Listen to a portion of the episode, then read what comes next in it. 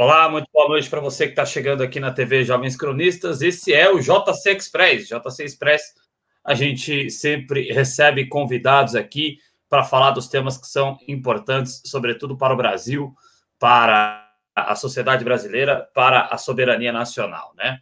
E hoje nós vamos falar de um tema que nos é muito caro e que tem sido pauta uh, das nossas discussões nos últimos tempos aqui na TV Jovens Cronistas, que é a defesa do patrimônio nacional. No caso, um patrimônio que não é só um patrimônio, ele tem uma influência direta na vida de toda a sociedade brasileira, que é a Eletrobras, né?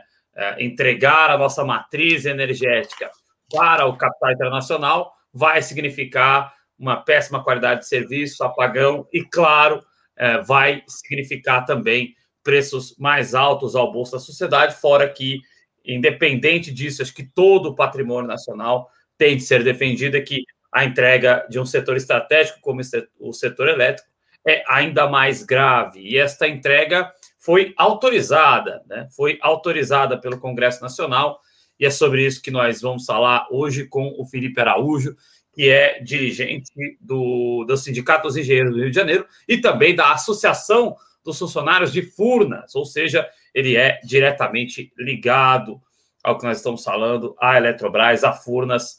Boa noite para você, Felipe. Eu quero agradecer aqui no ar a sua presença, o seu aceite do convite para participar na TV Jovens Cronistas e queria que você falasse quais os impactos, é, caso essa venda consiga ser concretizada. É claro que você já falou fora do ar e vai falar também no ar que agora a, a missão é fazer de tudo para impedir, para que dê tempo de salvar a Eletrobras antes da troca de governo, porque provavelmente nós vamos retomar o Estado democrático no Brasil na próxima gestão, né? Mas é, como vocês viram e quais os impactos de uma eventual venda da Eletrobras? Mais uma vez, boa noite, muito obrigado, Felipe Araújo. Boa noite, Adriano. Boa noite a todos que nos assistem, todos os internautas. É, eu que agradeço o convite de estar aqui falando com você, falando com todos vocês sobre esse assunto que passou muito rápido nas casas legislativas. Foi um, foi um assunto que apequenou ainda mais a Câmara dos Deputados e o Senado Federal, principalmente o Senado Federal. A Câmara dos Deputados atualmente tem, tem ali, é, é, pode-se dizer, uma, uma turma ali do, do Lira que ele bate palma, manda pular, as pessoas pulam, né? Muito, muito dinheiro está rolando. Mas no Senado Federal esse cenário não se configurava, né? Tanto que a gente o, o foi aprovado com diferença de três votos, três votos que se venderam na calada da noite, de quarta-feira, votos que estavam do nosso lado, nós venceríamos a votação, e esses votos viraram por venda de jabutis. Aliás, é o caso, deve ser um caso do maior, maior jabutizal da história, um dos maiores jabutizais da história. Foi o caso dessa medida provisória, que já é inconstitucional, da, da, da privatização da Eletrobras. Então, vou falar, dar um macro assim do, dos, dos problemas imediatos para a população em relação a essa, essa privatização. Primeiro, você acabou de citar aqui, Adriano, a questão do aumento do custo de energia o que acarreta no aumento de custo de energia num setor, é, é, e por isso que a gente fala que é um setor estratégico. Porque você mexe no setor de hoteleiro, você não, não, não, dá problema em toda a cadeia produtiva do Brasil inteiro. Você não causa problema na soberania nacional. Você causa um problema no setor de turismo. Bem focado, bem, bem, bem é, definido. No setor energético, você mexe com absolutamente tudo.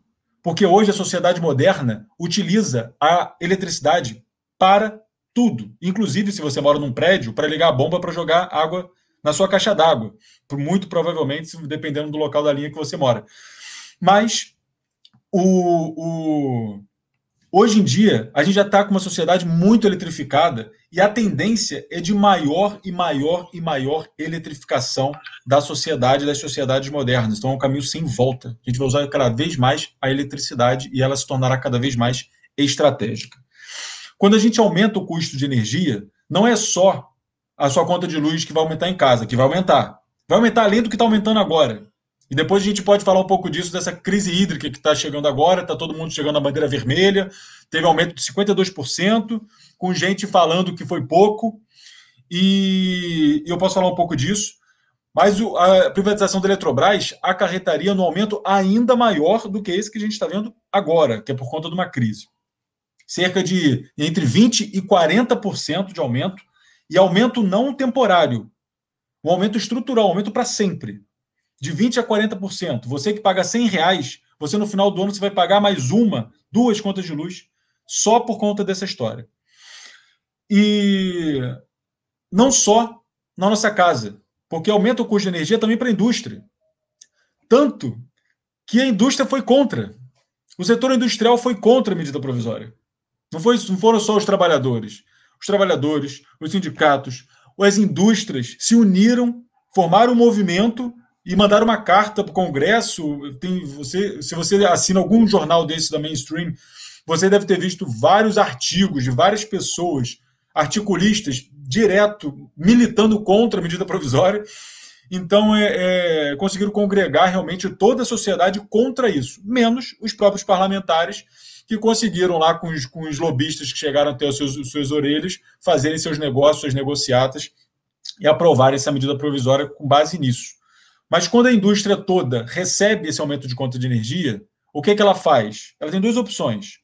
Ou ela absorve esse aumento e mantém o preço para não perder cliente, ou ela repassa isso para o cliente. Nessa conjuntura de crise energética, crise econômica que nós nos encontramos por conta da pandemia, não só por conta da pandemia, por conta da incompetência do governo também, mas agravada por conta da pandemia, a gente não tem essa opção. A única opção que a indústria tem, por mais que eles sejam é, é pró uma gestão humanitária e tudo mais, eles não têm como absorver esse custo. Ou eles vão fechar a porta, ou eles repassam o custo e o custo vai chegar para a gente. Como? O nosso frango vai ficar mais caro, porque precisa de energia para embalar, precisa de energia para limpar o frango, para resfriar o frango. A nossa cerveja vai ficar mais cara, porque tem que resfriar a cerveja, ninguém gosta de cerveja, de cerveja quente. Para fazer essa roupa aqui que eu estou vestindo, tem que ligar a máquina. Para fazer tudo que tem na sua casa, tem que ligar uma máquina. Tudo vai ficar mais caro. Inflação generalizada. E para o cálculo do IPCA, que é o índice, maior, o índice inflacionário mais utilizado, a o custo de energia é um fator muito significativo. Isso significa inflação. Não é só uma questão é, é, pequena e, e ali vai ficar mais caro. A vida vai ficar mais cara. E a nossa renda não está aumentando. A nossa renda está diminuindo, nossos direitos estão diminuindo e o nosso custo de vida está aumentando. É, uma, é, uma, é um alicate. O governo está fazendo um alicate, está tirando receita, está tirando direitos de um lado e está aumentando o nosso custo de vida do outro.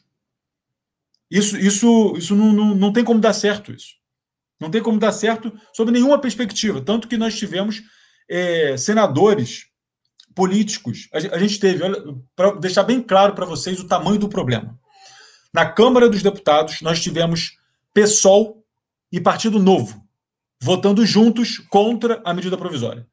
No Senado, nós tivemos PSDB e PT votando juntos contra a medida provisória. Nesse, nesse, nessa configuração, pessoal e novo, PT e PSDB ali, ou é briga, ou é um problema de um tamanho tão grande que ninguém sabe qual é o tamanho do problema. E é exatamente aí que a gente está. A gente não sabe qual é o tamanho do problema, porque o governo, pasme, não apresentou, não apresentou um estudo técnico sequer para embasar qualquer uma das suas afirmativas, qualquer uma das suas promessas de que a energia vai baixar, etc. Quando chegou no Senado Federal, porque o Senado pressionou muito o Ministério de Minas e Energia, ou Ministério de Manobras Entreguistas, como eu gosto de dizer, eles colocaram umas tabelinhas de Excel bonitinhas lá no site do, do Ministério de Minas e Energia, sem premissas técnicas bem definidas, sem nenhuma transparência, uma tabela é, sem, sem fórmulas, enfim, sem memória de cálculo, impossível de ser questionada. Qualquer um desenha aquela planilha. Qualquer um desenha aquela planilha. Eu posso dizer isso que eu sou engenheiro. A gente tem aqui um corpo técnico de engenheiros no grupo Eletrobras como um todo. E a gente estava esperando essa memória de cálculo chegar. A gente já tinha mandado várias vezes esse desafio. Falou, em 24 horas, a gente debela qualquer estudo técnico que o Ministério faça. Em 24 horas, a gente consegue dizer que é mentira, que está errado, que a conta vai aumentar. E eles não entraram, não toparam o desafio, exatamente porque eles estão mentindo. Então, o que espera, o que espera a gente para frente, no caso dessa operação é, é, entrar de fato em, em ser concretizada, é, é, um cenário em que a gente, dentro de. agora Era dentro de três anos, agora dentro de cinco anos, a gente vai ter um aumento estrutural de 20% a 40% na nossa conta de luz. A gente vai ter usinas hidrelétricas que nós já pagamos por elas, porque elas estão amortizadas, ou seja, nós já pagamos todo o investimento da sua construção, e isso nós pagamos na conta de luz ao longo de 30 anos. Isso era para a gente, isso é nosso. É para a gente pagar só operação e manutenção para rodar a usina daqui para frente. Eles vão pegar essas usinas, vão descotizar, que é parte sine qua non do projeto. Isso significa que vai sair do regime de cotas, que hoje em dia nós pagamos R$ 62,00 em média o megawatt-hora, por essas usinas cotizadas. Isso foi feito no governo Dilma, por volta de 2013. E essa renovação cotizando essas usinas. Saímos de 90, 130 reais para 62, só para pagar operação, manutenção e administração dessas usinas. E vamos passar, o, o, novo controlador privado vai poder pegar essa, a energia dessas usinas e jogar no mercado livre. Isso significa que o mercado vai ditar o, o preço dessa, da, da energia dessas usinas. O preço médio da energia dessas usinas é de 230 reais o megawatt-hora. Acima de 200 reais o megawatt-hora.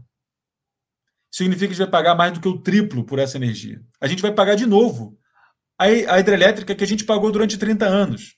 É o negócio mais absurdo do planeta. Para vocês terem uma ideia, Noruega. Noruega, país central da economia capitalista do mundo.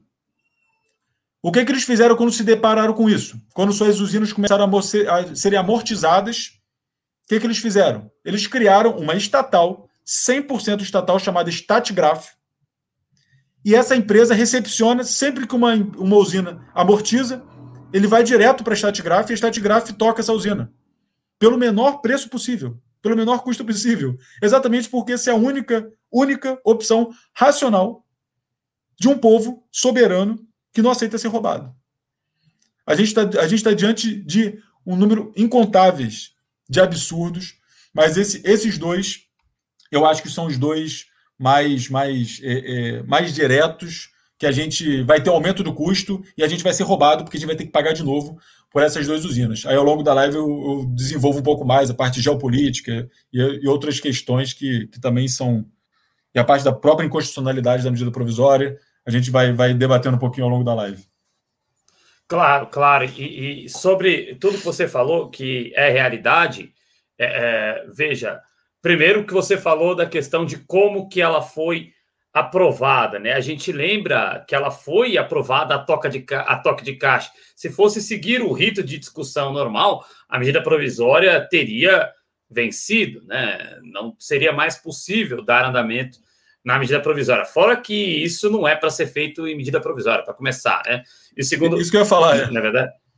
Não, não é para ser feito em medida provisória, mas foi colocado em votação numa segunda-feira no, no, na Câmara dos Deputados, né? O Arthur Lira irritado, né? Como sempre, né? Quando é para defender os interesses do Bolsonaro, ele está sempre querendo correr, né? E, e, e, ele fez uma defesa com aquela, né? Com aquele jeito dele, olha, esse negócio aí de que vai aumentar. Não sei se você lembra dessa, dessa parte infeliz da sessão. Ele é, aumenta a conta todo dia. Se nós formos deixar de fazer o que nós temos que fazer. Ele usou essa frase.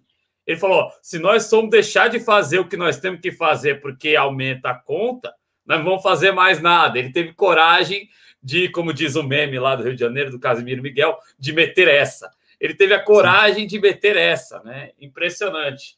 Mas é, é, é, é fica à vontade para falar sobre Adriano. esses aspectos, é, o Felipe, e, e, pode falar, fica à vontade. Quando, quando, a gente, quando a gente vê uma, uma cena dessa, realmente assim, a maioria das pessoas não acompanha, né? A gente aqui acompanhou todo, todo, esse, todo esse, esse filme de terror, né? Na Câmara e no Senado. O Senado também teve, teve cenas deploráveis, assim. As, as casas, como eu falei, as casas se apequenaram a um nível inimaginável. E, mas eu tenho certeza absoluta se eu fosse acompanhar todas essas sessões que estão acontecendo, principalmente com o Arthur Lira é, rindo, é rir para a cara da, da, da, da líder, de, líder de minoria, líder da é. oposição. É. O cara corta o microfone e fica, acabou, e fica rindo da cara do, do, do deputado. É um, um desrespeito total. O, o cara, um dos caras mais podres que a gente viu subir na cadeira do, do da presidência é esse Arthur Lira aí. Esses e dias a Erundina estava emocionada, esses dias a Luísa Erundina estava emocionada fazendo um discurso, ele simplesmente cortou o microfone da Luísa Erundina. Que, que né, ele não deixou. A, a Luísa Erundina está falando um negócio sério, estava emocionada, ele não deixou ela terminar de falar e riu no microfone central lá ele da, bota, da mesa. Ele dele. bota o tempo regimental, ele bota o tempo regimental, chegou, contou, zerou o relógio, corta o microfone e acabou. Não tem respeito nenhum. Ele não tem respeito nenhum. Ele está fazendo negócio. O cara, o cara é o, é o, dono do negócio, o dono da banquinha do negócio. Ele não está fazendo política, ele está fazendo negócio. E a gente com a gente não foi diferente, né? A gente come... voltando à questão da medida provisória, uma das ações diretas de constitucionalidade, nós temos duas no STF, é em relação à medida provisória. Medida provisória é inconstitucional. Né, a gente que não sabe, assim, somos leigos de direito. Vamos imaginar que o maior do público aqui leigo em direito. A medida provisória tem dois, dois quesitos. Ela precisa ser relevante e precisa ser urgente. Qual é a urgência num país com meio milhão de pessoas mortas por conta, não por conta de uma pandemia, por conta de uma pandemia potencializada ao grau absurdo, estratosférico por uma necro, não por incompetência, por uma necropolítica intencional do governo. Não tem nenhuma relevância nem urgência. E nem urgência. Eles quiseram colar falando que tinha que privatizar por conta do, do da crise energética no Senado. Eles tiveram a cara de pau de falar isso, gente. É, é, assim, sou engenheiro civil é, formado com ênfase em recursos hídricos. Eles fizeram uma operação ruim dos reservatórios. Eles fizeram uma operação incompetente dos reservatórios ou intencionalmente incompetente dos reservatórios para poder ligar as térmicas que estão ganhando burras de dinheiro e por isso que a gente está pagando mais caro agora, porque a energia da térmica, a óleo, a carvão, a gás, isso tudo é mais caro, muito mais caro do que a elétrica, incomparável.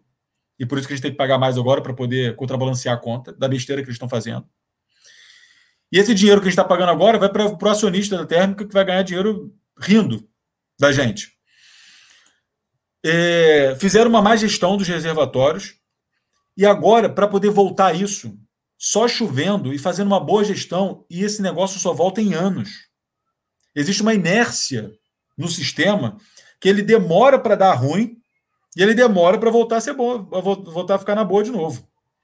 Então, você privatizar a Eletrobras não muda nada.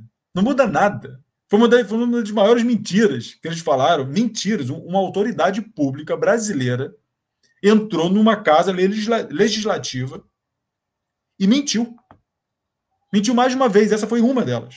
Mas mentiu. Descaradamente falou que falou que tinha era quem é que aqui tem coragem de dizer que não é relevante, não é urgente com a, com a crise hídrica que se avizinha? Pô, o que, que, tem a ver uma coisa com a outra? Tipo, como se ele podia ter falado de uma promoção numa, numa loja de, de roupas, que daria no mesmo, mesma correlação. É, mas, enfim, essa medida provisória não é relevante nem urgente, portanto, inconstitucional. Outra prova que não é relevante nem urgente é que existe um projeto de lei na Câmara dos Deputados, lá no colo do Arthur Lira, de privatização da Eletrobras. A gente teve tem um histórico dessa tentativa de, de, de privatização. Ela não vem de hoje, né? Ela vem aqui, ó.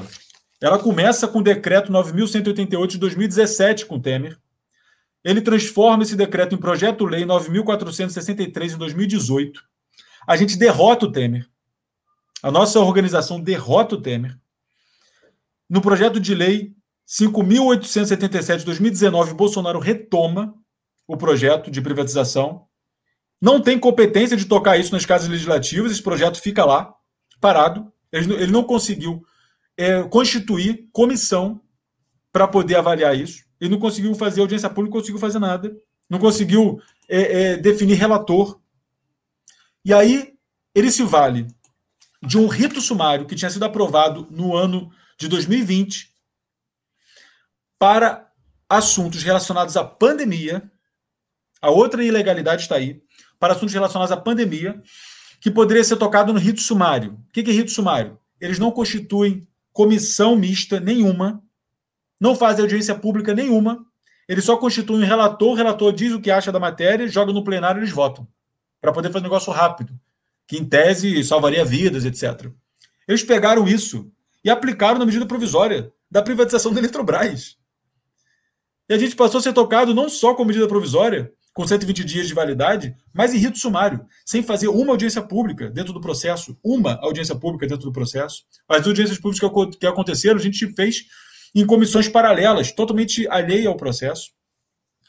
E fizeram, botaram um relator na Câmara dos Deputados, que é um, na, na, na, palavra dos nossos companheiros lá da Bahia, um tarefeiro, né? recebe a tarefa e faz a tarefa, não interessa qual seja a tarefa entregou uma negociata com uma, um, um, uma medida provisória com um monte de jabutis. Um dos jabutis que a indústria reclama muito são os jabutis das obrigatoriedades de contratação de termoelétricas. Termoelétricas a gás, 6 gigawatts de termoelétrica é, muito, é muita energia. 6 gigawatts é muita energia de energia elétrica, de térmicas. Contratação de PCHs. Recontratação dos programas do Proinfa. E eu vou explicar o que, que são isso. O que, que, que cada jabuti desse é ruim? As térmicas. Eles obrigam contratação de térmicas a um preço teto definido de 2019, que não é, não é a melhor forma de definir preço. A melhor forma de definir preço é o que já existe hoje. Faz leilão e quem der o menor preço leva. Onde quer que seja, no Brasil. Menor preço leva. É isso que rege hoje em dia e a gente consegue um deságio bom e o menor preço na maioria dos casos. Quando você estipula um preço teto, o que, que você faz? Todo mundo que entra no leilão cola no preço teto. E o preço vai ficar mais muito próximo do preço teto, o preço vencedor desse negócio. Então você vai ter, um, ter um, um, uma coisa completamente contra o interesse público nesse sentido. E fora isso, essas termoelétricas já estão gravadas na medida provisória no que foi aprovado, onde tem que ser colocado esses termoelétricos, inclusive em local que não chega a gasoduto. São termoelétricas a gás onde não tem gás. E aí os senadores e deputados falando que vão levar desenvolvimento para os seus estados, vão recolher ICMS. E não existe isso, porque isso já foi feito no passado. Olha, já foi feito isso no passado em alguns locais no Brasil e já foi observado que não recolhe é, é, é, essas coisas de ICMS, é pouco que recolhe de ICMS.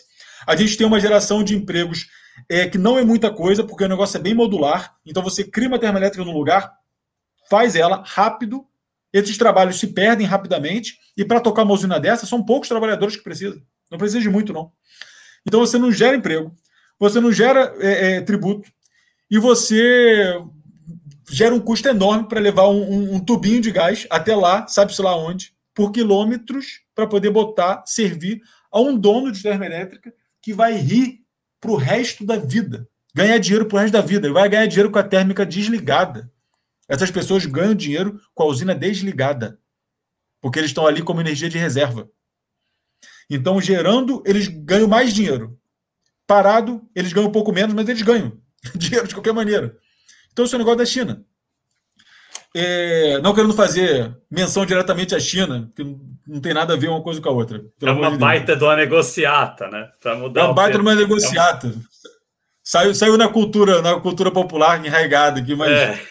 me perdoe o companheiro é Xi Jinping. É... Então a gente, o processo legal está completamente micado. A outro, outro jabuti, que era a questão das PCH, PCH é legal, pô, água também, né, hidrelétrica, que acho que pode ser uma boa. Só que na verdade não, porque também tem a questão do preço teto.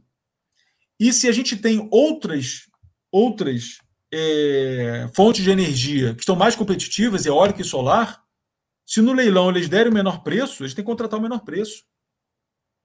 A gente não tem que pagar mais para botar uma PCH. A gente tem que pagar o menor preço. Até porque a gente não precisa de PCH, porque a PCH não vai ajudar a estabilizar o sistema. A PCH também é razoavelmente é, inconstante, apesar de ser menos do que sol e vento, mas ela não ajuda tanto assim o sistema. Uma hidrelétrica com reservatório e tal, mas com maiores impactos, teria uma outra configuração. Mas PCH não. E os programas do ProInfa, ProInfa é um programa de é, pró-infraestrutura, né? Que é para. Não significa exatamente isso, mas é, é nesse sentido. São programas que, que ajudados pelo governo, subsidiados pelo governo, para instalar as primeiras eólicas, solares, etc., para ajudar a iniciar uma indústria no país. E deu certo. Hoje em dia nós temos uma indústria eólica, por exemplo, e estamos começando, lutando por uma energia solar. O projeto deu certo. já se cumpriu o seu papel. A gente paga caro por essa energia. É uma energia, é um, são parques ineficientes, caros e cumpriram o seu papel histórico. Acabou o período concedente, acabou o papel, o interesse público nesse, nesse parque. Esse parque tem que ser desativado ou ser renovado com preço mais barato. E eles vão ser renovados com preço, com esse preço teto de 2019, vai ser mais barato do que eles estão agora, mas ainda assim vai ser mais caro e sem necessidade nenhuma, porque são ineficientes. Ia ser melhor para o Brasil fazer um parque novo eólico no Nordeste, que tem um vento maravilhoso, melhor do que a Europa, maior do que melhor do que qualquer lugar do mundo, invejável. É isso que a gente tem que estar tá fazendo agora e, e não ficar atrelando isso em, em papel de medida provisória para poder botar na boca de deputado e senador na hora de ficar pedindo voto, voto nas suas bases. Perfeito. Aí nós estamos recebendo aqui o Felipe Araújo, dirigente do Sindicato dos Empregados de. Eh, aliás, tá errado aqui o meu GC, perdão. É da Associação dos Empregados de Purnas, perdão, e do Sindicato dos Engenheiros do Estado do Rio de Janeiro. Aí sim, peço desculpas, Felipe, vou corrigir aqui. Uh, antes de, de continuar conversando aqui com o Felipe, só quero. Aliás, você que está no Twitter e você que está aqui no canal no YouTube, participe, faça a sua pergunta aí. Nós estamos falando sobre uh, a, este absurdo que é que foi feita a toque de caixa, a, a toque de caixa, perdão, a autorização para a venda da Eletrobras. Vamos tentar uh, adiar ao máximo para que nós consigamos salvar a empresa de ser vendida antes que o Guedes consiga fazê-lo, né? Uh, eu vou dar uma passadinha no chat aqui rapidamente uh, e pedindo que mais pessoas que estão assistindo a gente possam participar, fazer suas colocações, suas perguntas. Eu quero mandar um abraço para Vilma Carvalho, que está acompanhando aqui a nossa live, né? Pode se manifestar aí mais no chat, fique à vontade, participem, perguntem. Esse programa é feito para vocês. O Mike veio lá do JC Sports, ele conhece lá a gente do nosso outro projeto. Mike, eu, é, tá falando aqui se nós temos. O negócio é o seguinte: nós temos que ter ideologia. Como, de, como cantou o Cazuza um dia, eu quero uma para viver. Qual que é o problema da política? A política deveria servir conceitualmente para atender os interesses da sociedade como um todo, né? para é, promover o bem-estar ao cidadão. Nós não precisamos de uma política que atenda aos interesses somente do capital internacional. Nós precisamos de uma política que seja subserviente aos interesses das elites nacionais, elites econômicas, nacionais e internacionais. Então, vou dizer para você, é, é, nós temos lado que é o lado popular. Aqui o nosso projeto é um projeto na editoria de política que tem uma abordagem de esquerda, mas você falou se nós temos partido. Não. o canal já recebeu desde o link do PSB até integrantes do PCO, do PSTU, da Unidade Popular, passando por PT, por PSOL, por, por, todo, por PDT, né, que tem um programa agora aqui no canal, um integrante do partido. Então, nós não temos um partido específico. O que nós temos é ideologia. É isso aí. Nós não abrimos mão, porque se tem gente que é muito poderosa e que quer entregar todo o Brasil nas mãos do capital internacional, tem que ter alguém que defenda do lado de cá. E nós estamos, dentro do nosso tamanho, é, fazendo esse trabalho de defesa. Então, é, você ter ideologia é diferente de ter partido. Aqui tem é, membro do nosso projeto que é filiado, não é problema nenhum. Mas como nós somos um projeto jornalístico, a editoria responsável do nosso, do nosso projeto, é, a gente entende que não é também o caminho ser é, é, filiada, ao menos que houvesse algum tipo de recrudescimento de regime. Aí todo mundo, se alguém fizesse um recrudescimento de regime político no Brasil, aí todo mundo teria que se filiar, né? mas não é o caso por enquanto. Então a gente tem membros que são filiados, membros que não são filiados, mas a gente não está aqui falando em nome do Partido dos Trabalhadores, ou em nome do PDT, ou em nome do PSTU. Não, a gente está falando em nome do que a gente entende enquanto ideologia, tá bom, Mike? Um abraço. É... O Mike também é fã de. É, é, não, nós temos que investir nesse tipo de, de, de energia e que é algo que a própria Eletrobras tem instrumento para fazer, né, o, Felipe, sem Sim. a necessidade de que seja entregue ao capital internacional, não é verdade? E Adriano, eu posso até é, poderia desenvolver um pouco nesse tema aí da energia eólica e solar, que as pessoas não têm muita noção, mas a gente tem uma, uma vantagem geopolítica nesse momento que nenhuma outra nação do mundo tem. E é por isso que esse ataque também está sendo feito. Energia, energia elétrica, ela é complexa. O setor elétrico é complexo politicamente, ele é complexo tecnicamente, ele é complexo ambientalmente, ele é complexo socialmente e ele é complexo geopoliticamente. Vou falar um pouco da, da complexidade geopolítica no nosso setor. E por isso a dificuldade das pessoas saberem o que está acontecendo, porque é, é complexidade para caramba. Né? Mas o, o, nós temos hoje em dia uma vantagem geopolítica em relação ao resto do mundo. Vocês devem ter ouvido falar do Elon Musk, né? Da Tesla, SpaceX, etc. O que, que o cara está fazendo na Tesla? A maioria das pessoas diria carro elétrico. Ele não tem nada. Ele está com carro elétrico é legal, porque chama dinheiro e tudo mais, mas ele não está nem aí para carro elétrico. O que ele está fazendo é o que está dentro do carro elétrico, que é a bateria. Ele quer criar baterias eficientes o suficiente para ganhar escala e usar, isso, usar isso nos setores elétricos dos mundiais e nos setores industriais. É isso que está querendo fazer. Por quê? Porque a transição, hoje em dia, o mundo está numa transição de matriz energética. Existe uma transição de, de matriz energética mundial, saindo de, energia, de combustíveis fósseis para combustíveis renováveis.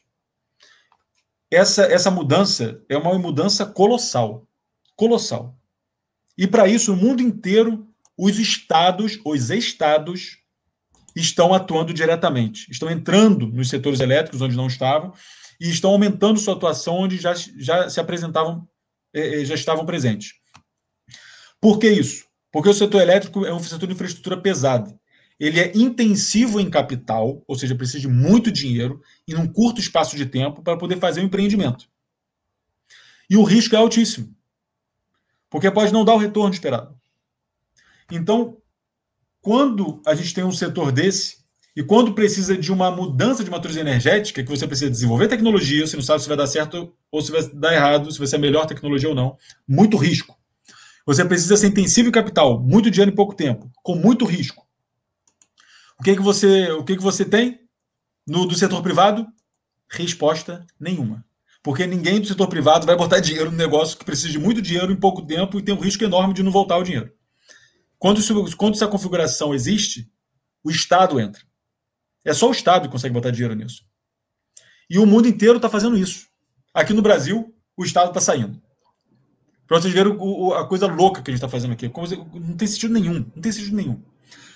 E qual é a vantagem geopolítica que nós temos hoje em dia? Nós temos os nossos reservatórios a Eletrobras detém mais de 50% de toda a capacidade de reservação do país. Nós temos as grandes caixas d'água do país. Hoje em dia, é controlada pela Eletrobras, pelo grupo Eletrobras. O grupo Eletrobras, para quem não sabe, a Eletrobras é a holding. A Eletrobras ela é formada por várias subsidiárias. Subsidiárias, inclusive, parte delas que, que existiram antes da holding. E aí eu depois, pode, se sobrar tempo, falo um pouco mais da, da, da, história, de configuração, de como que a gente surgiu. A gente tem a Chesf, que fica ali mais para o Nordeste, Furnas, fica Sudeste, Centro-Oeste, Eletrosul no Sul, a Eletrobras, que é a holding, Eletronorte, no Norte do Brasil. Hoje em dia, a Eletrosul é a CGTE, a Eletrosul que ela fundiu com, com uma empresa chamada CGTE. Tem a Eletro, Eletronuclear e tem a Itaipu Nacional. Esse é o tamanho da, da, nossa empresa. 48 hidrelétricas, 12 termoelétricas, aí eu estou falando de gás, óleo, carvão e dois nucleares, 62, 62 usinas eólicas e uma solar. Esse é o nosso parque gerador hoje em dia e o nosso parque de transmissão também, que é o Sistema Interligado Nacional. As nossas linhas de transmissão que ligam o Brasil inteiro, praticamente todo, hoje em dia, praticamente todo, falta pouca coisa, poucos sistemas isolados existem. Se a gente esticar todos os fios de toda a nossa linha de transmissão, botar uma, uma atrás da outra ligadinha, a gente dá a volta no planeta, uma volta e meia no planeta, pelo Equador, sem roubar, pelo Equador. Esse, é essa é a grandiosidade da maior empresa de energia da América Latina, Eletrobras, que hoje em dia é do povo brasileiro e, as pessoas, e, e os congressistas votaram por entregar o controle para o setor privado, para interesses privados. Hoje em dia, se a gente usar, vou dar só uma, uma das possibilidades. Se a gente decidir, vamos fazer uma mudança de matriz energética, vamos ser exemplo mundial de como se faz a mudança de matriz energética, de como se, se, se tira energia do planeta sem destruir o planeta. A gente pega os nossos reservatórios, utiliza eles como se fosse um banco de baterias para poder estabilizar o sistema interligado nacional. Por que, que precisa disso? Porque uma hora venta, uma hora para de ventar. Uma hora faz sol, outra hora entra uma nuvem na frente do sol, baixa a produção de energia solar. Isso a gente chama de energia intermitente. Fora questão de horário noturno, horário diurno, que muda a quantidade de vento e sol. Nossa, o nosso sistema ele não aguenta esses altos e baixos. Ele precisa de alguma coisa que estabilize. Ele precisa de um banco de baterias que fique jogando uma energia ali para manter a frequência, para não oscilar tanto. Porque se oscilar muito, o que, que acontece? Apagão. Acontece, a, a energia começa a oscilar dentro da nossa casa, a gente não consegue assistir as coisas direito. Imagina numa indústria. O jeito mais fácil de você fazer um país se desindustrializar ou nunca se desenvolver é controlar o seu setor elétrico e não oferecer energia na quantidade e na qualidade necessária para a indústria. Porque nenhuma indústria vai fincar lugar, vai fincar pé num país que não garanta energia elétrica constante, numa frequência certinha, numa quantidade certa para ela poder produzir. Isso não existe. Existem países no mundo que sofrem com isso até hoje, porque não tem soberania energética. E a gente sofria com isso em 1930 por volta de 1930. A gente teve ali, ó, o histórico da Eletrobras começa ali na década de 50.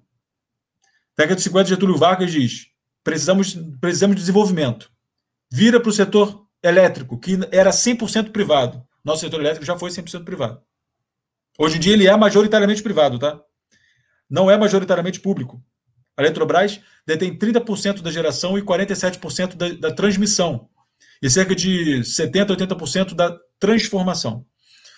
Não tem mais nada de, de distribuição. Para quem não sabe, o setor elétrico é assim: geração, geração, bota aquelas linhas grandes que a gente vê nas estradas, que são linhas de transmissão de alta tensão, entrega numa subestação que diminui a tensão dessa energia, dessa corrente, e joga para a distribuidora. Aqui no Rio de Janeiro, por exemplo, é Light, Goiás agora, Goiânia é Enel, Green Power. Então, é, é, a distribuidora leva para suas casas, numa energia com uma tensão mais baixa para não queimar nada dentro de casa. Distribuidora a gente não tem mais nenhuma, foi privatizada na época do Temer. É, e já tem vários problemas e aumento de energia galopante em todos esses estados, todos, todos. Aumentou muito a energia, 30%, 40% de energia, 20% de aumento de energia, por mais de um ano seguido. É, e impressionante os políticos de lá votarem ainda a favor do negócio, que vai piorar, piorar ainda mais o problema da, do, do pessoal do, do, do, estado deles. Né? Então, se a gente pegar nossas usinas e usar só para estabilizar o sistema, o que, é que a gente possibilita, estrategicamente, geopoliticamente falando? A gente consegue colocar quantas eólicas e solares você quiser. Imagina uma quantidade de eólica e solar que você acha que vai ser sensacional. Você pode. Porque a gente gera muita energia com hidrelétrica. E se a gente usar ela só como reativo no sistema para estabilizar, você consegue ter a maior expansão que o mundo já viu em energia nova, renovável e intermitente. Inclusive novas energias, tem que falar maré motriz, o que você quiser, ondas. Você consegue fazer. Se a gente tiver como backup ali as nossas baterias azuis, que são nossos reservatórios. Não precisa fazer novo. A gente já tem energia suficiente para poder resguardar isso e ser exemplo mundial. Hoje a gente tem a Alemanha, tem Estados Unidos, uma corrida para fazer a bateria. E nós já temos a bateria. A gente pode sair décadas na frente das economias centrais do mundo. E as economias centrais do mundo não querem que a gente saia na frente. Eles querem que a gente entregue 20 anos atrasados, porque a gente vai ter que criar uma outra Eletrobras para conseguir fazer a mudança de matriz energética. Porque hoje em dia a gente está fazendo o contrário. A gente está sujando a nossa matriz com gás. Falando que está fazendo uma, mudança na matriz energética e evoluindo. E a gente não está fazendo de forma alguma isso. Então, esse é um, esse é um outro problema no, na esfera geopolítica que eu gostaria de colocar para vocês aqui, que é, é uma coisa que vai. Nossas gerações futuras vão pagar por isso. A gente vai pagar por isso, mas nossas gerações futuras necessariamente pagarão por isso, se esse movimento for feito. Exatamente, Felipe. E você falou é, uma situação muito didática. Foi a situação justamente que aconteceu no estado do Amapá. Quem foi lá e, e propiciou o restabelecimento da distribuição de energia lá no estado do Amapá foi a Eletrobras, né? Foi a Sim, foi, Eletro, foi a Eletronorte. A nossa subsidiária Eletronorte, Eletronorte, que é subsidiária da Eletrobras. Da, da Eletrobras, exatamente. Né? A Eletronorte, subsidiária da Eletrobras, foi quem é, ofereceu as condições para o restabelecimento da energia lá, é, socorreu a empresa que está lucrando né, com uh, a distribuição direta ao consumidor de energia, né, Felipe? E Adriano, muito rapidamente, assim, pessoal, para o pessoal saber o que aconteceu no Amapá. Ah, o que aconteceu no Amapá? Bem rápido. A gente tem uma empresa que, do, que controlava uma subestação estratégica, sistemicamente estratégica. Aliás, praticamente todas as subestações da Eletrobras são sistemicamente estratégicas. Isso significa que se uma subestação dessa der ruim, de um a três estados ficam sem luz. Tá? Para vocês verem que quando a gente fala que vai faltar luz, a gente está falando disso. É, essa subestação foi controla, foi passou pelo controle para uma empresa estrangeira. Essa, empresa estrangeira faliu, não deu conta, passou a, a, passou a banquinha. Uma empresa é um fundo de pensão, um fundo, um fundo de pensão não, perdão, um fundo de investimento, abutre, que a gente chama de fundo de investimento abutre, que eles pegam projetos ruins micados para tentar melhorar e depois vender e conseguir rendimento a curto prazo. Era, é esse o controlador. Esse é o controlador de uma subestação sistemicamente estratégica para o sistema elétrico brasileiro, que estava lá no Amapá. E aí o que, que faz esse pessoal? Gasto mínimo. Gasto mínimo para conseguir tirar o máximo de lucro. É a financiarização do setor elétrico, que não deveria nunca ser financiarizado. A gente tem três, três transformadores lá, gigantes. Um estava quebrado. O outro estava vazando óleo. E o outro que não, não vazando óleo não operacional, tem que ser consertado. E um terceiro que estava mandando ver. Estava sozinho lá, segurando. O que aconteceu com isso? Não fez manutenção direito, não fez manutenção preventiva, não fez nada que deveria fazer.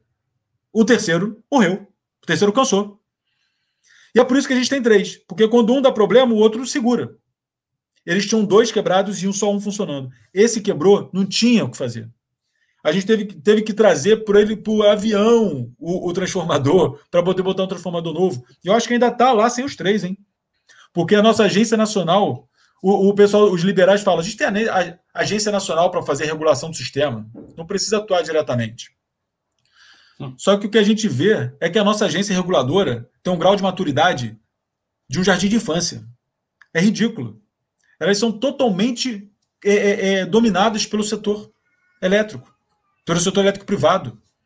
Então, o que, que aconteceu? O que, que você, você, se você fosse dono de um país, ou de uma, ou de uma, imagina que o, que o Amapá é uma indústria, uma fábrica da sua empresa. Vamos tentar, vamos tentar tirar, como a gente tem tanto, tão, tanto enraigado assim essa, essa, essa coisa de empreendedorismo, indústria na nossa cabeça, a gente às vezes faz um, um paralelo desse para ver se as pessoas entendem melhor se o negócio fosse seu, se o Amapá fosse seu, ficasse dois, 22 dias sem produzir, sem fazer nada, só perdendo dinheiro, o que, que você faria com quem te controlasse essa subestação? Se você fosse o dono da subestação e estivesse concedendo o controle para essa, essa, essa empresa, você, no mínimo, tirava. Você tinha que tirar a concessão dessa empresa. Não era só aplicar uma multinha, não. Era você, ó, você não fez, eu te dei a, a, a concessão e você não fez o serviço, você foi irresponsável, temerária sai do meu país. E, dá, e se você quiser fazer uma concessão para outra, faça uma concessão para outra. Ou então pega para uma um estatal que você tenha e manda a Eletrobras tocar o negócio. Fora que é, que é para isso. Danos, né? Sim, exatamente. É o que deveria ter acontecido, inclusive, com a Vale, nos crimes que aconteceram. Se a gente fosse Sim. um país decente tivesse soberania, a gente teria que fazer isso. E a soberania, você, é, Adriano, você falou mais cedo, soberania é uma coisa que fica meio assim, soberania, né? Ah, você falou, sou, sou a favor, ninguém sabe direito o que é. Soberania é uma coisa muito simples, gente. É uma coisa muito complexa, mas muito simples. Se você é um país e você quer se desenvolver numa determinada direção, numa determinada diretriz, eu quero ser este país daqui a 20 anos, daqui a 50 anos. Se você puder seguir, sem pedir por favor para ninguém, você é soberano. Se você precisar, você precisar pedir, por favor, para um setor privado, invista no setor elétrico, senão não vou ter energia para poder desenvolver a indústria, e vou ficar um país agrário para o resto da minha vida, você não tem soberania elétrica, você não tem soberania nacional. É isso que a gente está caminhando para isso, para o que a gente tinha na década de 50 com Getúlio Vargas. Ele pediu por favor e teve a resposta não das, das estrangeiras. E aí ele botou um projeto de lei que demorou sete anos para ser aprovado, que foi para criar a Eletrobras. A gente está voltando para a década de 50, em termos de soberania, quando esse negócio é aprovado. Mas a gente ainda tem um processo muito grande pela frente. A gente ainda tem, acho que, de repente você vai ler aí, tem, tem algumas perguntas aqui a respeito disso, e a gente pode falar dos próximos Exatamente. passos. É, é isso, acho que a gente vai chegar nesse ponto, né? É, deixa eu só ver aqui. Ah, mas aí. É, é, Deus tem muita coisa para fazer, está ocupado lá, né? Nós temos que nos resolver politicamente aqui, porque, né? É, né deixa Jeová lá no canto dele quieto. Bom, bom é, a Márcia Lourenço faz uma pergunta aqui. Quero mandar um abraço aqui também para o Rafa Daniele que diz aqui que aula realmente está sendo uma baita aula, muito bacana contar com a presença do Felipe Araújo, que é dirigente do Sindicato dos Engenheiros do Rio e dirigente da Associação dos Empregados de Furnas. É, a gente vai falar também daqui a pouco sobre um golpe do Paulo Guedes na SMP, que é vergonhoso, mas daqui a pouco. É, até porque a gente quer falar também dos instrumentos, o que, que nós vamos fazer para poder barrar esse absurdo. Né? Nós precisamos ter o controle energético uh, e, e, o controle de tudo que é essencial, a financiarização. O Felipe tá mesmo foi brilhante quando ele falou a financiarização do setor, assim como a financiarização, a financiarização de tudo que é base, né? não traz benefícios. É, o, o, exemplo que ele trouxe da questão dos transformadores é muito lógico, porque quando você tem a financiarização, você vai tentar sempre trazer o máximo de lucro com o mínimo de investimento. E não é este. Por, por que, que tem que ser estatal, setores estratégicos como o da energia, como o setor de água, que também foi um absurdo. É, inclusive, partidos de esquerda votaram a favor da, da entrega, né? porque você não pode ter a financiarização, porque você precariza o serviço em nome do lucro para aquele CPF, que não é muitas vezes, muitas vezes não é brasileiro, então não é CPF, é outra coisa, mas para aquela pessoa física que está por trás de todo o conglomerado empresarial. Então, quando você tem o Estado operando, que é básico para a população, você tira o lucro para a pessoa física que está lá bilionária por trás daquele enorme CNPJ, ou daquele enorme conjunto de CNPJs que compram. Fora que muitas coisas que são privatizadas no Brasil, estatais de outros países compram. Ué. É. Mas então, se, se não fosse lucrativo, uma estatal de outro país compraria. Será que o Brasil, por exemplo, ele não é um país continental que estava até outro tempo atrás aí caminhando para ser a sexta economia do mundo? Espero que volte esse tempo. Uh, será que o Brasil não seria um país com a sua economia desenvolvida capaz de ele fazer esse tipo de operação em países menores? Por que, que o Brasil precisa se entregar a, a grandes conglomerados empresariais e a empresas estatais estrangeiras? Nós somos tão pequenos assim, por que, que os nossos políticos nos apequenam tanto, vendem tudo para ficar com migalha de comissão por baixo do pano?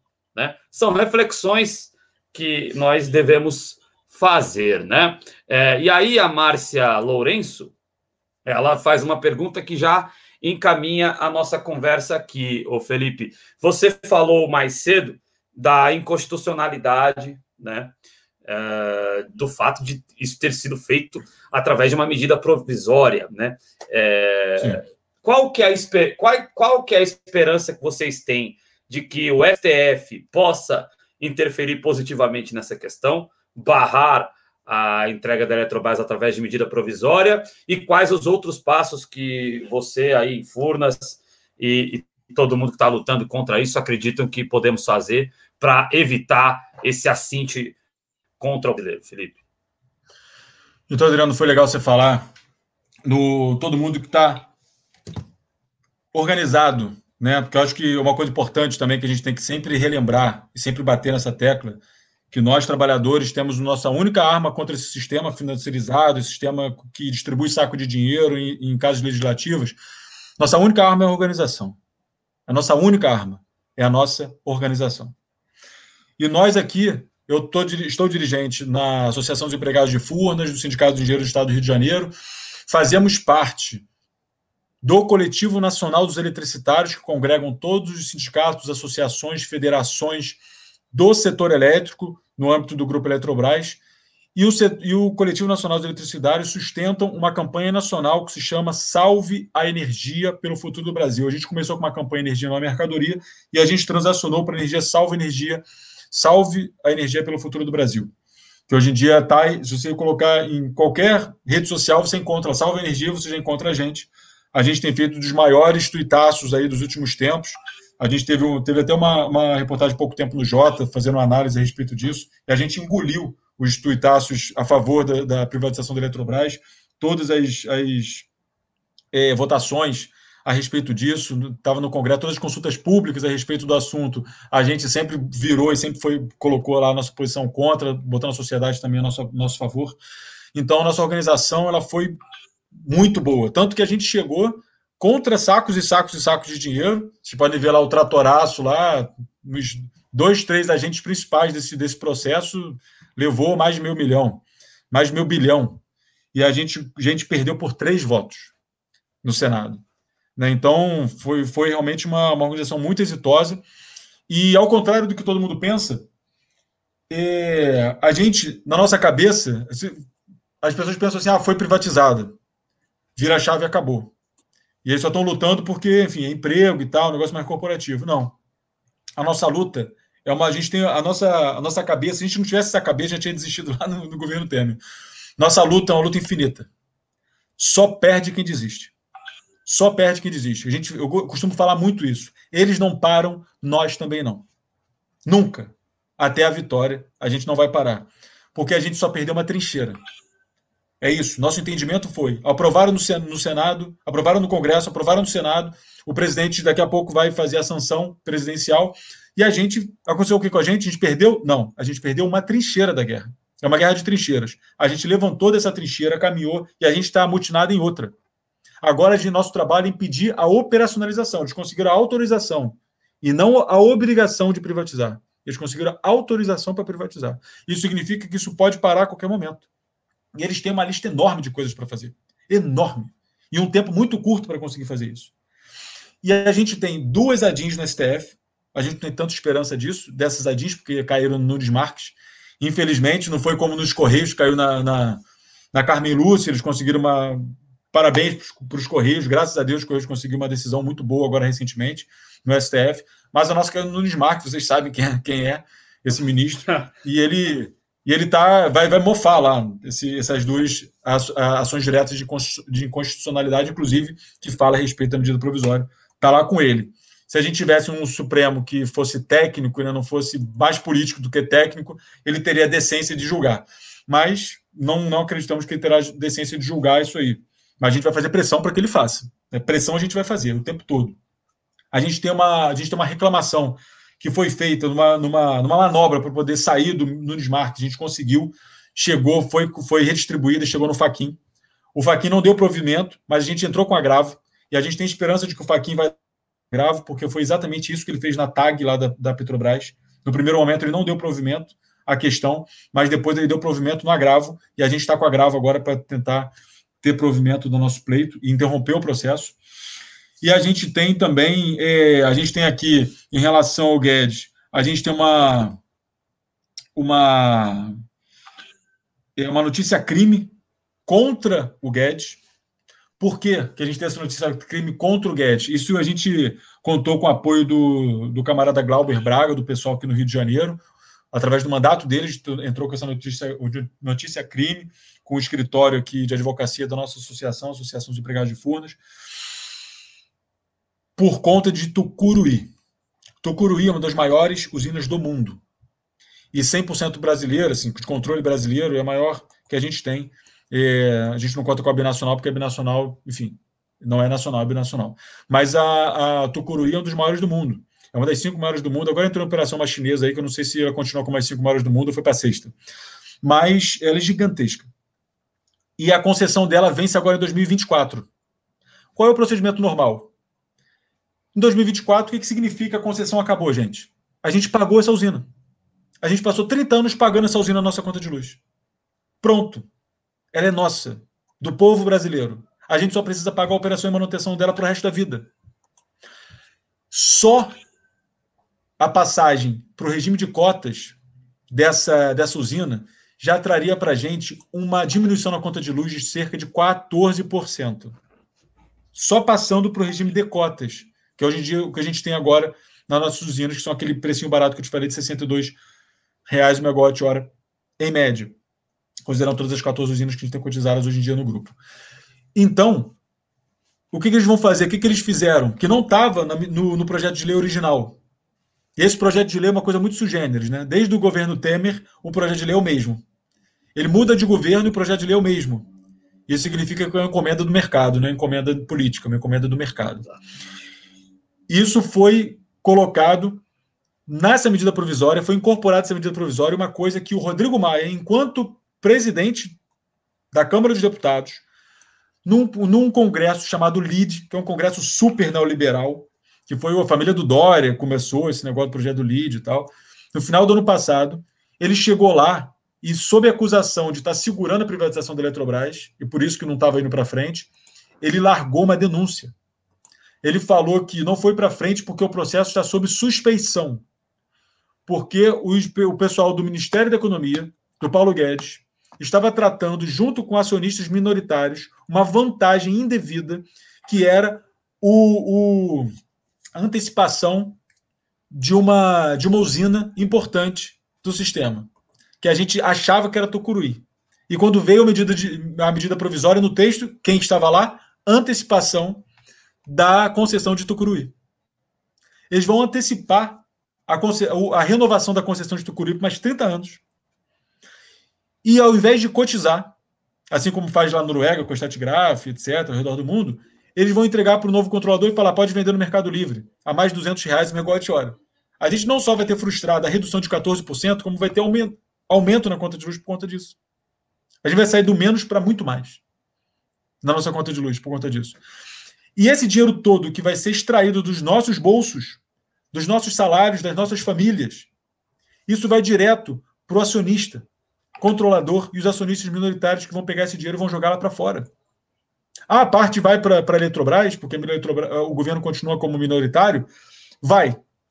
Até a hora que ela se desfazer de tudo, porque o projeto de lei também prevê uma, uma oferta secundária de ações, que é exatamente o que a BR está fazendo agora para se, se livrar do resto da, da BR distribuidora que a Petrobras está fazendo agora.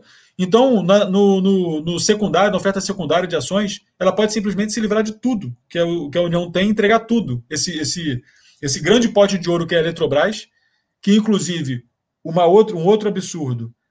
Quem sentar, quem sentar na cadeira de controlador vai ganhar, vai ganhar até 2028 cerca de 40 bilhões de reais que vai chegar lá porque é indenização que a gente já ganhou a indenização, o direito de ser indenizado por conta da, por conta da renovação, e vai chegar no, no, na empresa 40 bilhões.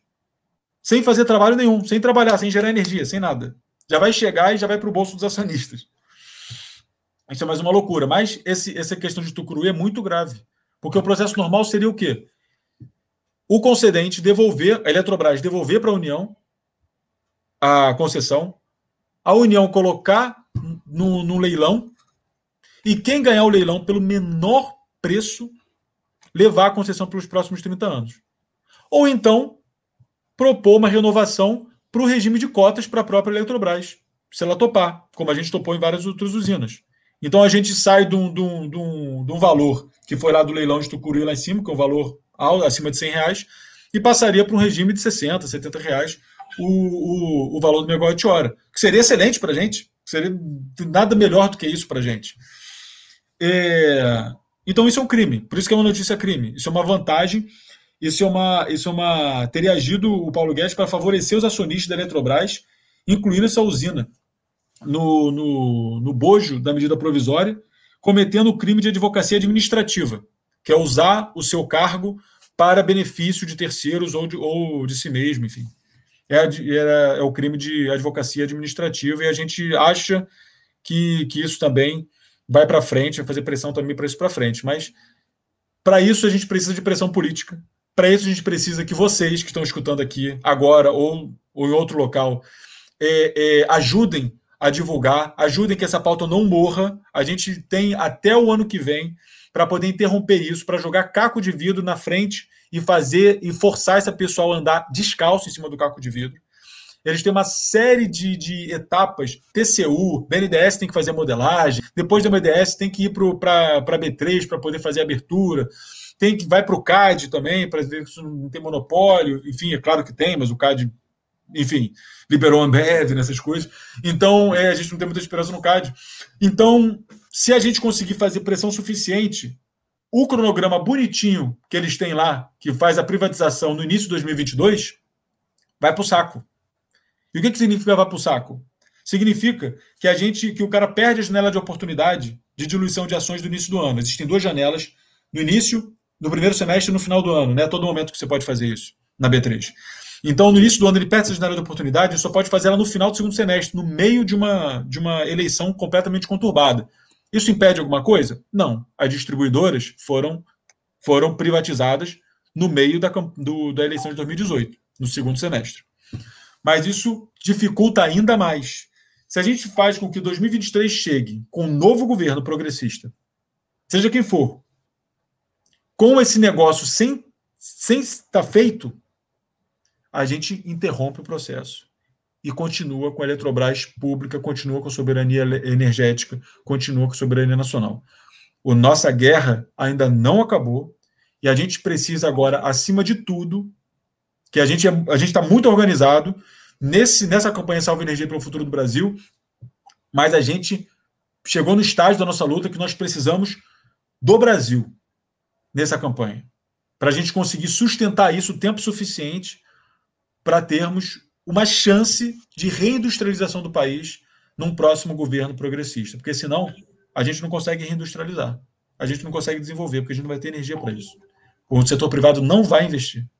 Ele nunca investiu. As únicas vezes que ele investiu ao longo desse tempo todo foi junto com a Eletrobras como parceiro. E agora a Eletrobras vai ser dos caras.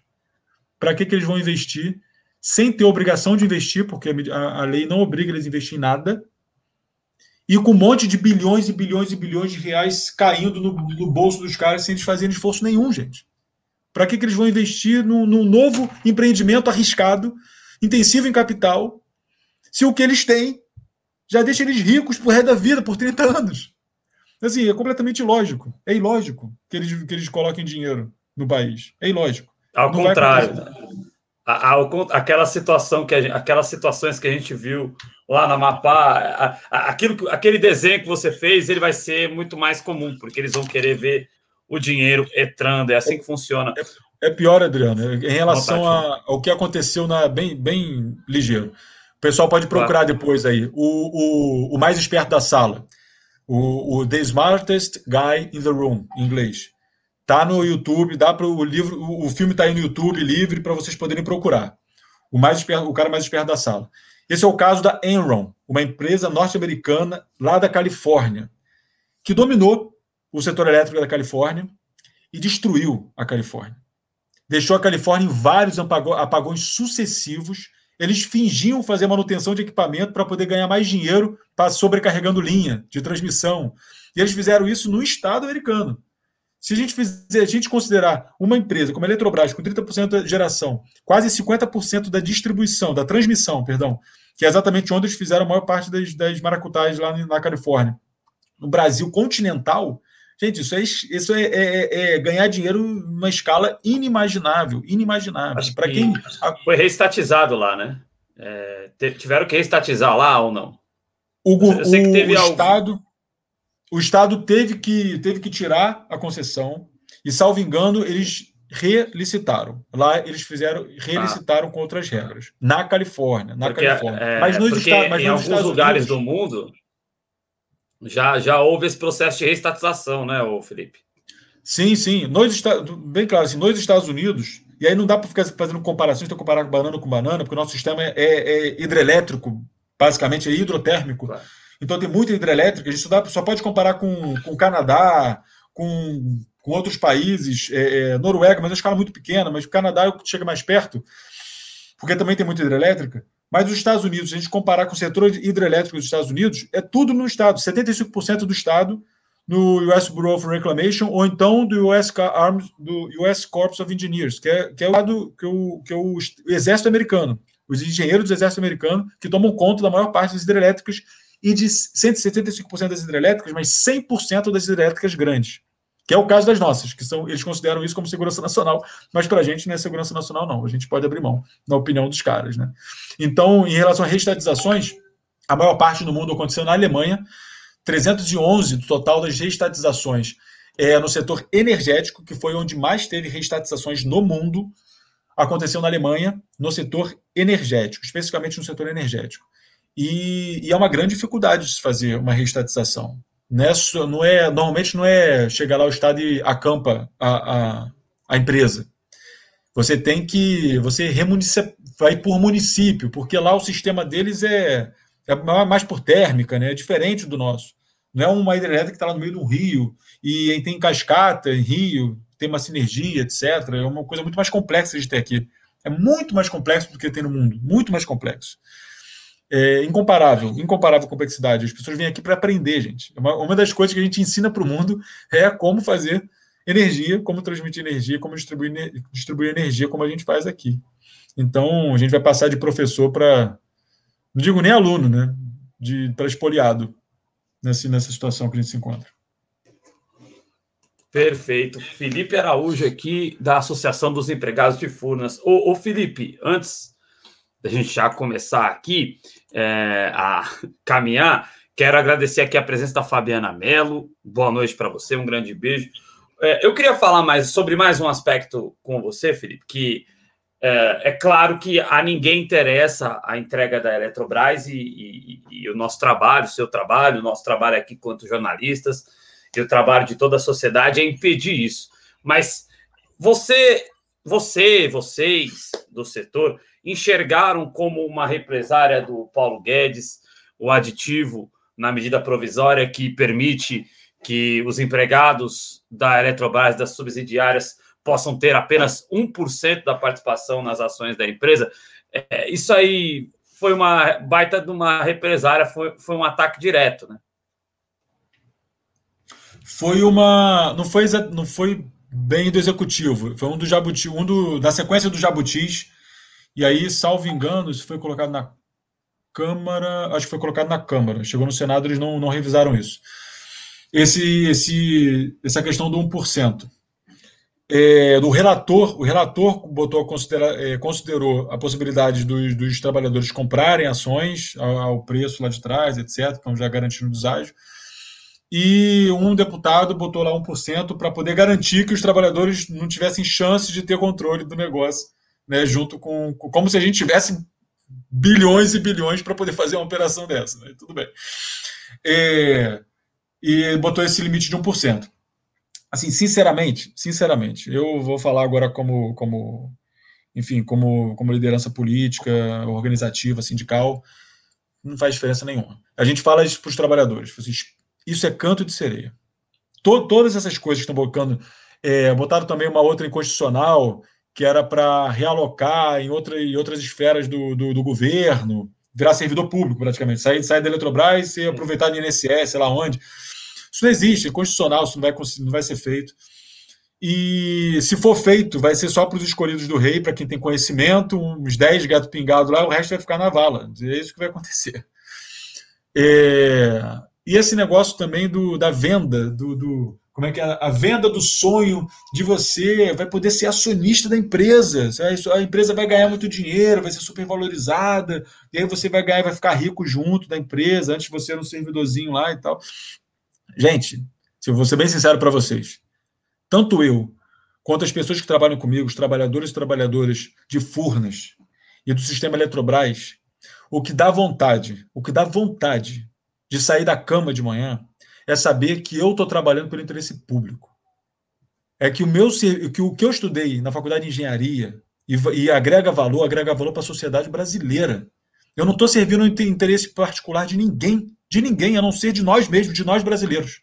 É isso que faz com que eu saia de manhã. Não sei nem se eu continuo nessa empresa, o negócio vai para frente com, com, com, com, com um chefe privado, porque aí faz, tanto faz eu ficar na Eletrobras, ficar numa outra, numa outra empresa de, de construção, aí tanto faz. Eu estou servindo no interesse, no interesse privado. Vou, ficar, vou continuar na Eletrobras para quê? Qual, qual, é a função disso? Tem uma nobreza no trabalho. Existe uma nobreza, um, um propósito maior no nosso trabalho, e, e, a gente não ignora isso de forma alguma, de forma alguma. Eu trabalhei muito em, em, em serviço de, de engenharia do proprietário, dessas grandes hidrelétricas que você vê por aí, do Rio Madeira, no norte do Brasil. E eu era um engenheiro na sala. Se eu fosse de uma empresa privada, meu chefe falar cala a boca, senão você vai para a rua. Como aconteceu na Vale. E todo mundo morreu, e o, Rio, e o maior é, é, é, desastre planetário ambiental ocorreu. Por isso, por isso, porque teve um engenheiro lá que tinha que falar que estava com pouca segurança aquela, aquela barragem lá, e ele não teve autonomia para fazer. Eu já estive em situação, em equipes que estiveram nesta situação, não com o chefe falando para não fazer, mas com pressão das empresas privadas do consórcio do, do qual nós fazíamos parte, falando que estava bom, que o projeto estava bom, que estava tudo certo, e a gente bateu na mesa e falou que não estava. E a gente fez um relatório, assinou o relatório, está escrito lá, está gravado que não está bom.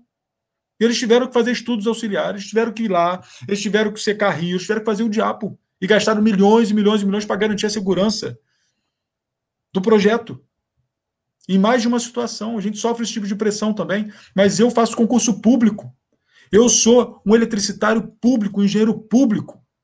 E se quiserem fazer pressão em mim, que façam. Eu vou fazer o meu relatório e eu vou falar o que está errado. Isso acabou. A gente está falando de 47 hidrelétricas gigantes. A gente está falando dessa, hidrelétrica, dessa barragem pequenininha da Vale, não. É pequenininha. Perto da nossa, é barragem pequenininha. Eu sou, eu sou engenheiro que fiz parte da equipe que fez o, o, o análise, os estudos das ondas de ruptura de barragens, das nossas barragens e furnos. Tenho orgulho de dizer que somos, acho que até agora, pelo que a gente soube, a única empresa do Brasil que teve capacidade técnica interna de fazer esses estudos dentro da empresa, porque o resto tudo teve que contratar de fora. Isso é outra coisa também. A gente tem pessoas altamente qualificadas. A gente não tem um salário de marajá, não. A gente agrega valor absurdo à sociedade brasileira. Sem falsa modéstia. Inclusive, se a gente for considerar em termos de lucro, se for pegar lucro por trabalhador. De todas as estatais do ano passado, nós somos a segunda. CEMIG é a primeira, a gente é a segunda, mas que deu mais lucro por trabalhador. Mais de quase 400 mil reais por cabeça de lucro líquido. Se for comparar por Petrobras, que todo mundo acha que é grande pra caramba, foi 120, reais, 120 mil por cabeça. A gente chegou a 380 mil por cabeça. 340 mil por cabeça, alguma coisa assim. Está me fugindo exatamente o número do, do, do, da questão. Então, é, é, é, é, a, gente, a gente tem uma questão corporativa que ela é consequência. A gente está lutando por soberania, está lutando por empresa, está lutando por, pelo Brasil. Depois, a consequência vai ser manutenção de emprego, vai ser condições melhores de trabalho, vai ser. Claro que vai ser. Mas eu digo para vocês de antemão e do fundo do meu coração e colocando aqui o testemunho dos meus amigos de trabalho. O que nos aflige agora nesse momento, é saber se a gente vai continuar a servir o Brasil ou não. É só isso que importa. É por isso que a gente não desistiu, é por isso que a gente não vai desistir, e é por isso que a gente precisa que vocês estejam conosco nessa luta.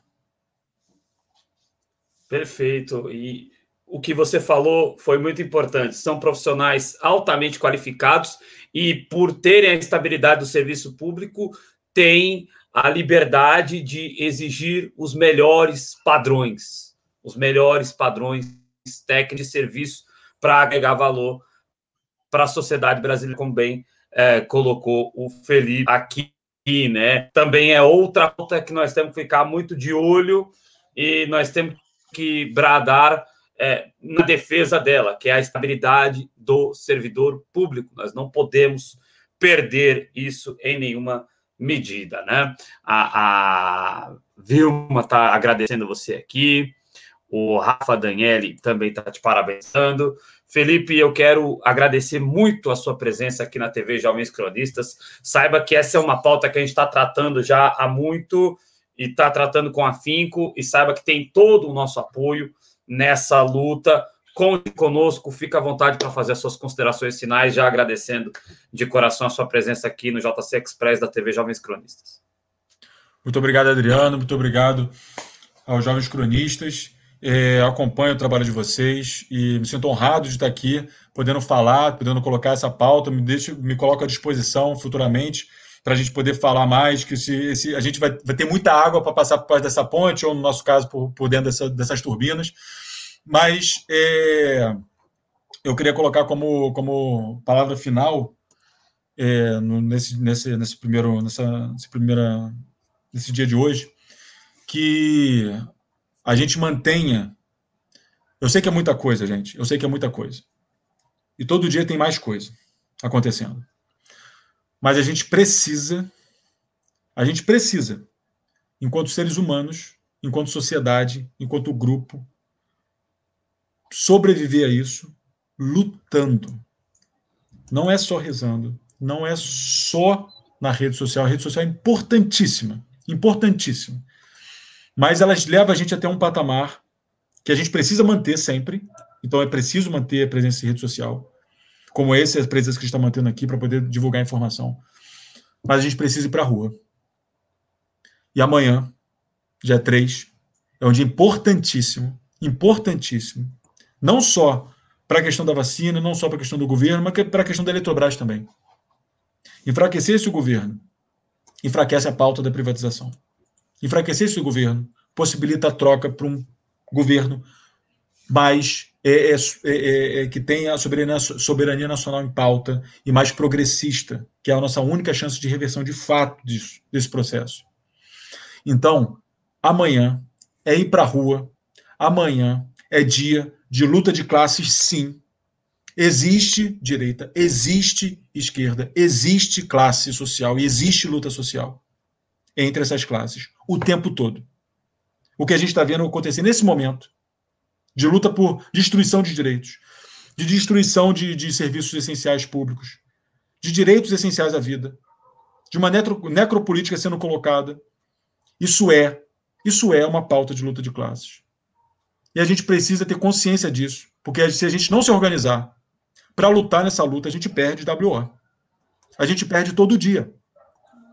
Então, nos levantemos, sair, vamos sair de casa, coloca a PFF2 com todo o protocolo de segurança que você pode possível imaginável, mas saia de casa e vá para a rua onde quer que você esteja. Amanhã, se você estiver aqui no Rio de Janeiro, nos vemos na rua, nos vemos na luta e até a vitória. Obrigado e entre no Salve Energia pelo Futuro do Brasil. Procurem lá a nossa campanha, que lá tem todo o material, tudo que eu falei está lá e todo o pessoal que votou a favor é, da, da privatização, por sei lá, escrachar, está lá, e tudo que a gente está fazendo aqui para frente, a gente está colocando lá para vocês poderem atuar junto com a gente, grupo de WhatsApp, enfim, que você pode imaginar, a gente tem lá como orientação para vocês entrarem nessa campanha com a gente ao longo desse um ano e meio que a gente tem pela frente de luta. Tá certo? É. Obrigado.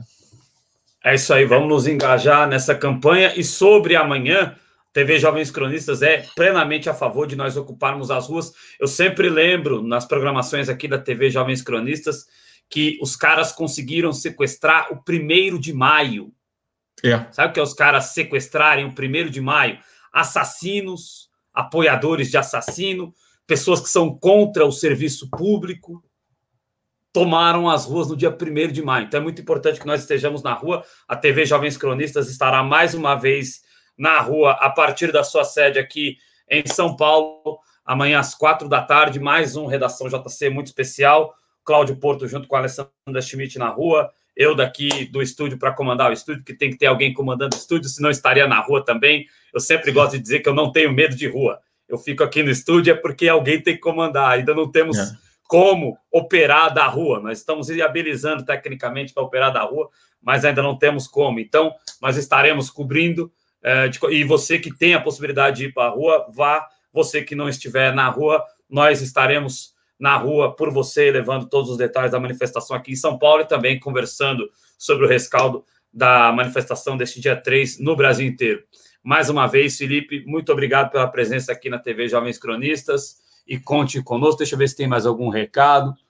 É, é isso aí. E é, é muito importante é, nós termos o um entendimento realmente de que existe e nós vivemos uma luta de classe. Enquanto a gente continuar batendo palma para a elite, ou que alguns da gente continuem batendo palma para a elite, a gente vai é, ter as dificuldades que nós estamos tendo no Brasil.